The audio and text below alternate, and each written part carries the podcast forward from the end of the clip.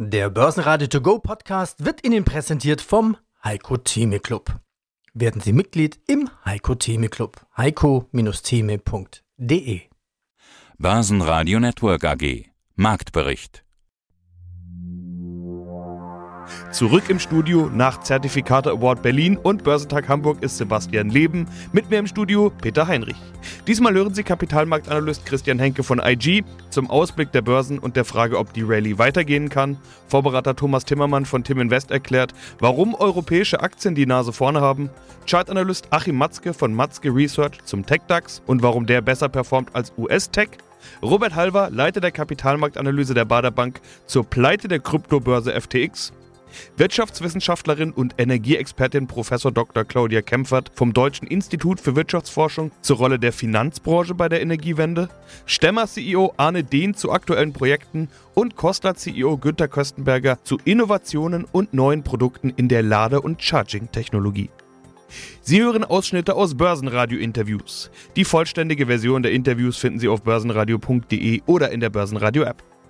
Eines der wichtigsten Themen auf dem Börsentag in Hamburg am vergangenen Wochenende, auf dem ich vor Ort sein durfte, war die Frage, ob die Rallye weitergeht oder ob sich die Erholung der letzten Tage und Wochen als Bullenfalle erweist. Einige der Antworten hören Sie hier in diesem Marktbericht. Die erste Antwort hat der Markt zu Wochenbeginn aber selbst gegeben, indem die Kurse weiter gestiegen sind. Der DAX legte plus 0,6% zu auf 14.313 Punkte, der ATX in Wien schloss knapp im Plus mit 0,1% und 13.205 Punkten, der ATX Total Return auf 6.764 Punkte. Die Stimmung bleibt also gut. Dazu beigetragen haben die positiven Signale auf dem G20-Gipfel auf Bali, wo es unter anderem zum Handschlag zwischen US-Präsident Joe Biden und Chinas Präsident Xi Jinping gekommen ist und zu Statements gegen den russischen Krieg in der Ukraine. Stärkster Gewinner im DAX war Infineon mit deutlichen plus 7,8%. Infineon hat überraschend schon einen Tag vorher die Zahlen vorgelegt und die liegen über den Erwartungen. Außerdem wurden die mittelfristigen Prognosen angehoben und eine neue Fabrik in Dresden angekündigt. All das kommt ausgesprochen gut an. Zulegen kann auch Merck nach einer Kaufempfehlung mit plus 4,4%, Zalando stieg knapp 4%. Auf der Verliererseite reihen sich Brenntag mit minus 2%, RWE mit minus 2,2% und als Schlusslicht Adidas mit minus 2,8% ein. Auffällig ist das Kursplus von plus 6,4% bei Rheinmetall. Dort wurde eine Übernahme in Spanien angekündigt, ein Munitionshersteller, der die Munitionslücke schließen soll. Einen Kursrutsch dagegen gab es bei Morphosys. Hier hat das Alzheimer-Medikament Gantenerumab die Studienziele verfehlt. Morphosys verliert 29% und fällt auf den tiefsten Stand seit 2010. Mein Name ist Christian Henke, ich bin Senior Market Analyst bei IG Europe in Frankfurt. Sind diese Zinsanhebungen inzwischen eingepreist oder muss die Fed da jetzt beim nächsten Mal vielleicht ein bisschen lockerer vorangehen, um dem Markt zu geben, was er will? Naja, die äh, US-Notenbank hat äh, vier Zinsschritte a 75 Basispunkte. Das war viel, das war notwendig. Ne? Wir kommen von einer Inflation von 9,1 Prozent, jetzt aktuell 7,7 Prozent.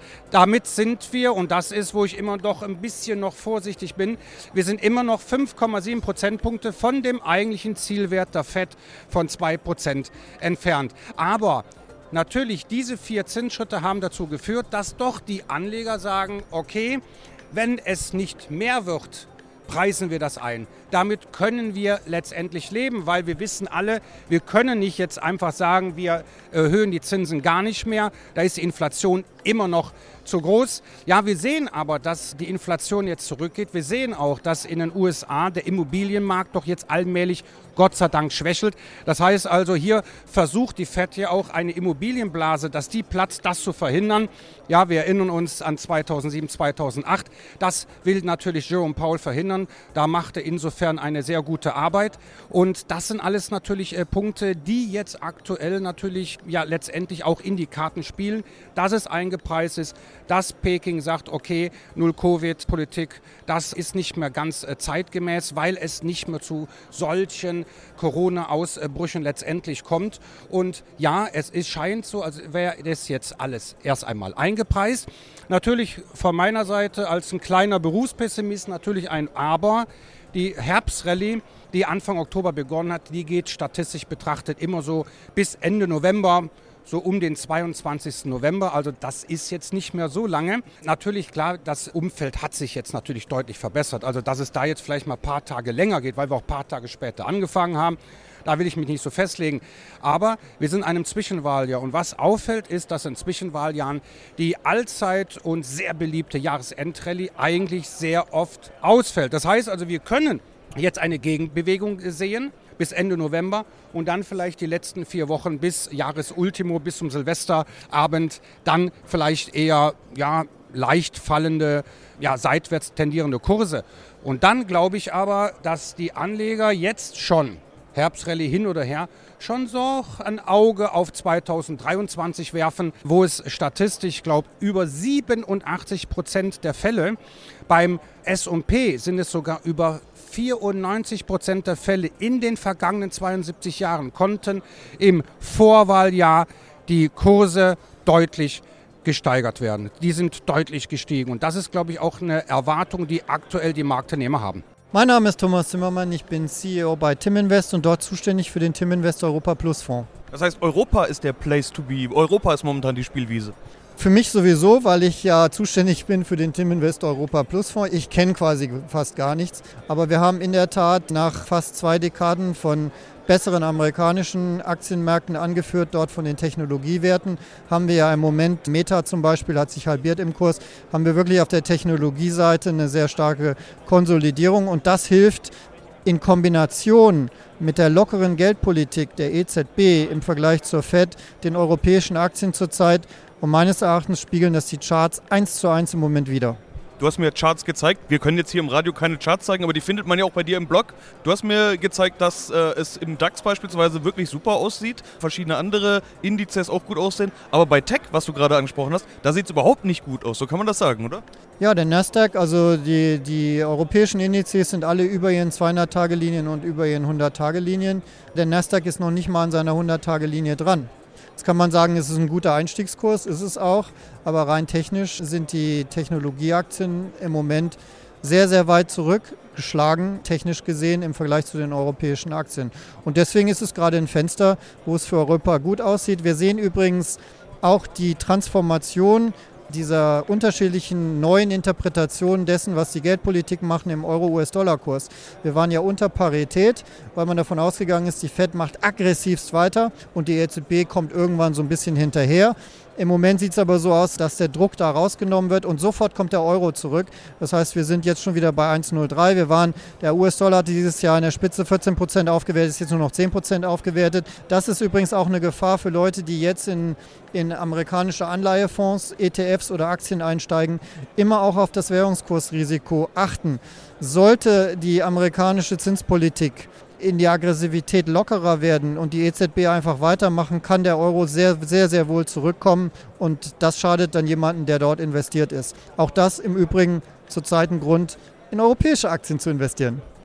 Hallo zusammen, mein Name ist Achim Matzke, ich bin der Chefstratege von Matzke Research. Wie ist denn die Lage im Tech-DAX? Ja, sie ist sogar besser als in den USA. Wir haben ja jetzt das Problem, der Nasdaq, der ist ja sehr klumpig. Der hat ja die ganz großen, die Megatech-Werte, also das, das gilt für Apple, das gilt für Amazon, das gilt für Alphabet, also die, die Google-Muttergesellschaft, das gilt aber auch für Facebook, Tesla, Microsoft. Und da muss man sagen, von denen aus technischer Sicht sieht nur Apple einigermaßen vernünftig aus. Alle anderen sind doch in einer übergeordneten Base, die diese enormen Kursgewinne, die in den letzten Jahren waren, korrigiert. Und das scheint auch noch eine Zeit zu dauern.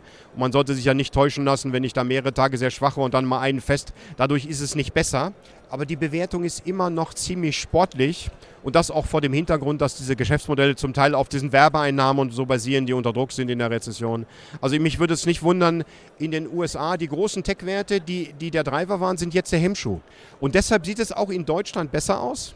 Und der Tech-DAX wird einen elementaren Bedeutungssprung sogar machen. Weil wenn Linde die ja 10% am deutschen Aktienmarkt ausmacht, wenn die verloren geht, dann werden ja die anderen 90% sind dann sozusagen die 900 und der TechDAX ist davon nicht betroffen und das wird ihm praktisch eine Bedeutungserhöhung bekommen. Und der TechDAX, der hatte auch einen Base-Trend und diesen Base-Trend hat er in den letzten Tagen mit dem Kaufsignal sogar nach oben verlassen. Und die war auch viel milder, die Base, weil wir Werte wie Telekommunikation damit haben. Ich meine, die sind irgendwie jetzt nicht groß nach oben laufen, aber mit ihren hohen Dividendenrenditen wie Telekom oder Freenet oder Telefonica Deutschland haben da stabilisierend gewirkt. Das machen die auch weiterhin. Und die weitere große Aktie SAP, die war ja nie richtig mitgelaufen mit diesem, mit diesem Tech. Dann waren sie unter Druck und sie haben ihr Geschäftsmodell umgestellt und sie haben nicht so eine sportliche Bewertung wie die großen US-Tech. Und sie haben zuletzt nach den Geschäftszahlen auch ein neues Kaufsignal gegeben. Also sie machen sich eher auf einen mittelfristigen Aufwärtstrend. Also nicht wundern, wenn der Tech-DAX, also wenn Tech, das klingt total verrückt, dann sollte man auf die deutschen Tech-Werte setzen. Es gibt ja genügend Möglichkeiten, sich auch den ganzen Tech-DAX mit verschiedenen äh, passiven Instrumenten zu kaufen, auf die man setzen will äh, oder kann, wenn man jetzt nicht unbedingt in eine Einzelaktie investieren will. Das heißt, was da drin im TechDAX, jetzt mal aus technischer Sicht? Ja, aus technischer Sicht sind dort die deutschen Technologieaktien und das sind die Bereiche Tech und Hightech auch. Das kann ja auch zum Beispiel Zulieferung für Maschinenbau sein. Es ist Telekommunikation und Zulieferung. Es ist Biotechnologie und Medizintechnologie. Es ist Internet, Software. Und hinzu kommen praktisch Halbleiter, also praktisch schon verschiedene Dinge. Wir haben so ganz grob in diesem gesamten Bereich in Deutschland fallen so 95 Aktien von den gut 400, die wir an der deutschen Börse haben, fallen in diesen Tech-Bereich. Und davon sind die größten 30 nach Free Flow Marktkapitalisierung, also nach Marktkapitalisierung im Streubesitz, die sind im Tech-DAX zusammengefasst. Und da sind ja auch einige Aktien, äh, sind ja sozusagen im DAX und im Tech-DAX. Und die Korrelation wird ein klein wenig steigen, weil Linde geht im DAX verloren, ist im Tech-DAX aber nicht enthalten. Und so gesehen werden diese Indizes sozusagen, also der DAX wird tech-lastiger. Mein Name ist Robert Halver, ich bin der Leiter der Kapitalmarktanalyse der Bader Bank. Was haben wir noch? Die Pleite der Kryptobörse FTX. Also jetzt erinnert mich dieser Hype um die Kryptowelt doch an den neuen Markt. So ein bisschen mit dem Untergang jetzt. Kundengelder sind aber noch verschwunden, also die Story ist noch viel größer. Der Bitcoin steht indes schon seit längerem unter Druck. In den vergangenen zwölf Monaten verlor rund 70 Prozent seines Wertes. Hat ein Showdown in der Kryptowelt begonnen oder zumindest ein Schrumpfen auf Normalität?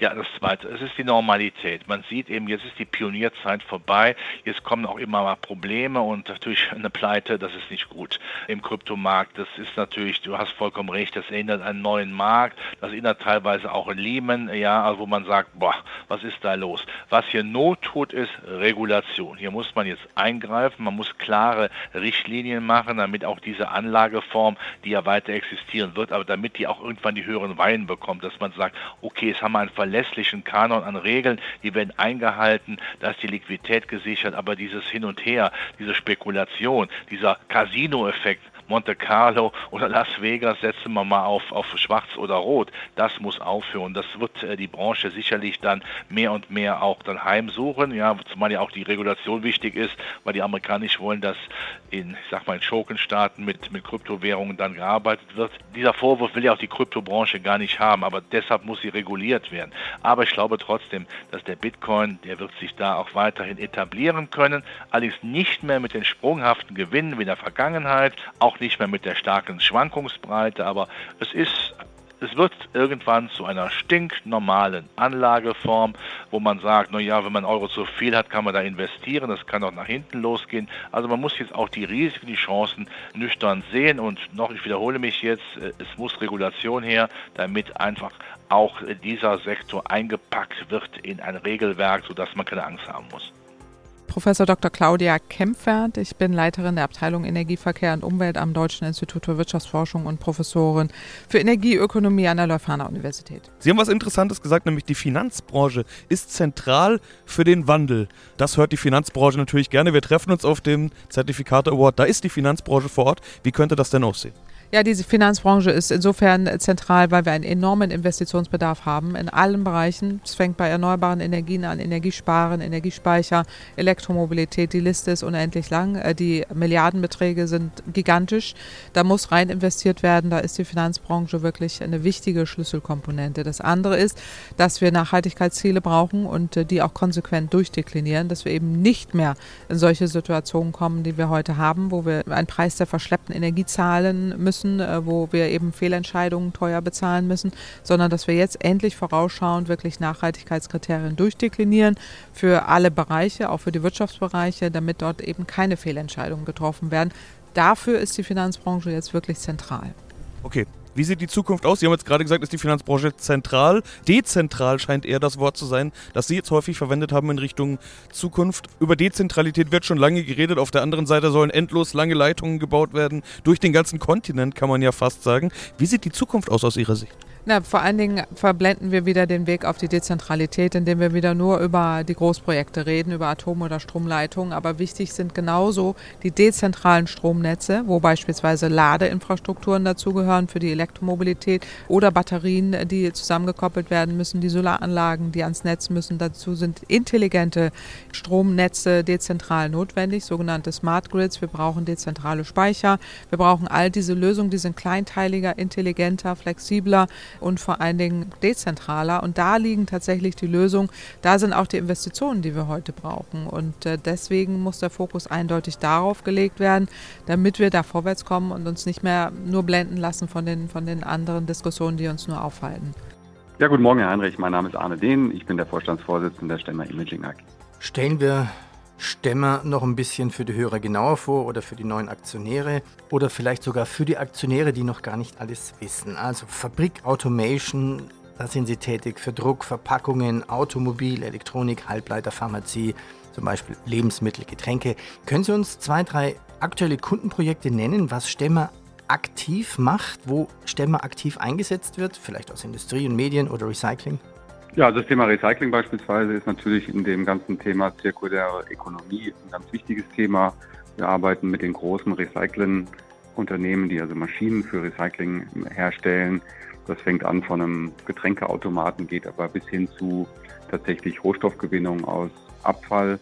Da beispielsweise sind heute unsere Kunden mit neuester Technologie in der Lage, aus Kleidungsstücken sozusagen schon in der Maschine zu erkennen, um welches Material es sich handelt. Und da müssen Sie sich vorstellen, dass da im Prinzip so ein, so ein Kleidersack auf ein Fließband geschüttet wird und dann im Prinzip ja mit Kameratechnik es möglich ist, eben ohne dass man eine Probe von dem Material nimmt, ähm, diese Materialien zu trennen.